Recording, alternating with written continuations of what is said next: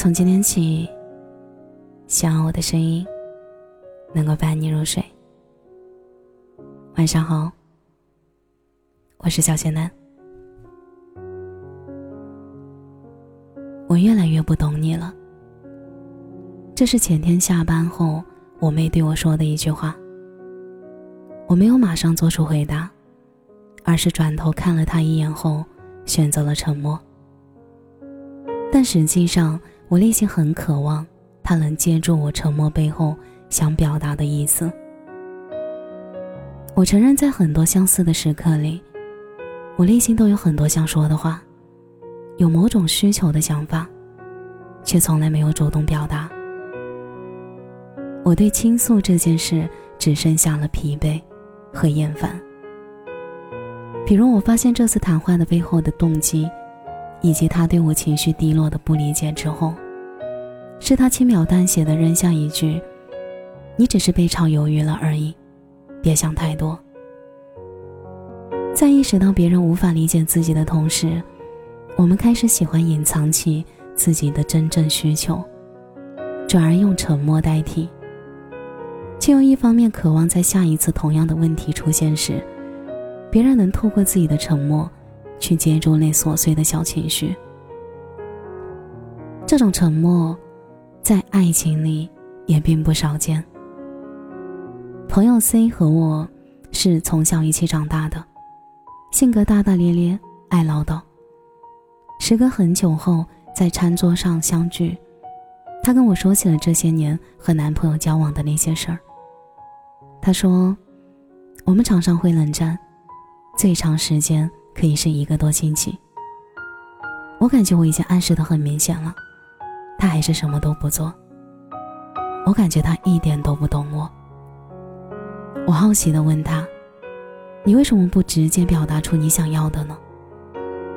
他愣了一下，然后下意识的回答说：‘我以为我不说，他也应该懂的。’”不知道从什么时候开始，我们在爱情里对另一半多了点期待。这种期待大概是，哪怕我什么话都不说，仅仅只是一个眼神、一个动作，都希望另一个人可以接收到，然后做出自己期盼的回复。倘若朝着反方向发展，便会认定是对方在这段感情里不够用心。但哪怕自己心里再不舒服，哪怕自己在脑海里已经上演了狗血的言情剧，也不会选择跟另一半主动摊开来说。一个希望被哄，一个不明所以。而一直在猜的感情，其实更多的是自己和自己在较劲。之前在社交平台上看到过这么一句话：冷战是对一段感情最大的伤害。朋友新习惯在每一次出现矛盾要吵架的时候，先开口对对方说：“我们都彼此冷静一下吧。”然后转身离开。有时候一两天不联系，有时候长达一个多星期，甚至一个月。而那段消失的日子里，是他每天在我面前念叨另一半怎么还不主动哄他的话。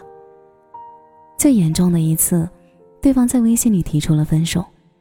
那一刻，朋友 C 还固执的认为，对方是不够爱他，才会这么轻易的，还没挽留，就说出了分手。在我看来，这种用沉默来抗议的方式，其实并不明智。你以为给彼此一段时间去冷静，可以让矛盾更好的得到解决，但真相是，在任何话都没有说清楚的时候，选择冷战。只会让原本互不理解还有误会的点，像滚雪球一样，随着时间越滚越大，直到触及到那个猜疑、心灰意冷的情绪的临界点。总会有一方先提出分手。你想要的，你得说出来，说出来我才知道你心里是怎么想的，才能思考该怎么去解决或者改变。这是我某次和男朋友闹矛盾时，他对我说的话，也是我第一次彻彻底底的把恋爱以来所有的想法都一股脑的向他表达。那天聊得很晚，聊了很多，关于过去的事儿，关于未来的规划，甚至我某些时候的多疑症吧。意料之外的是，在那次把冷战改变成主动沟通之后，我们之间的关系有了微妙的不同。我开始试着主动向他说明我每一个时刻心里真实的想法，而他也会耐心的倾听，在接受我的小情绪的同时，选择及时安抚我，还有他自己的一些想法。不得不承认，这种方式让我们感情里减少了。也避免了很多矛盾的冲突，也因此有了接下来一起陪伴的度过的第 N 个年头。我想，正如那句话说的一样，多说一遍，多解释一次，多拥抱一次，或许很多对不起都会变成我爱你。感情经不起猜测，更经不起一次又一次的冷战。想要什么？不妨主动的表达出来，谁先开口，并不是就意味着谁先认输。感情里没有输赢对错一说，别轻易弄丢了那个愿意陪你走下去的人。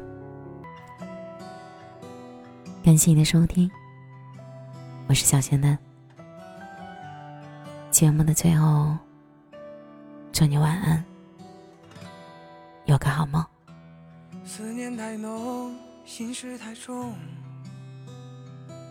害怕做梦，怕梦见你惶恐，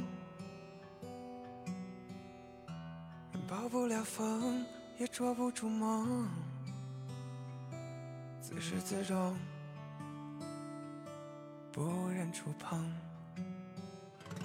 重复又反复，不停争说，惩罚给我在意的太多，而忽略了快乐，我这无知的错，装不下壳。我在梦里又梦见了几回。如尘埃般卑微，想想有多美，始终无法调回？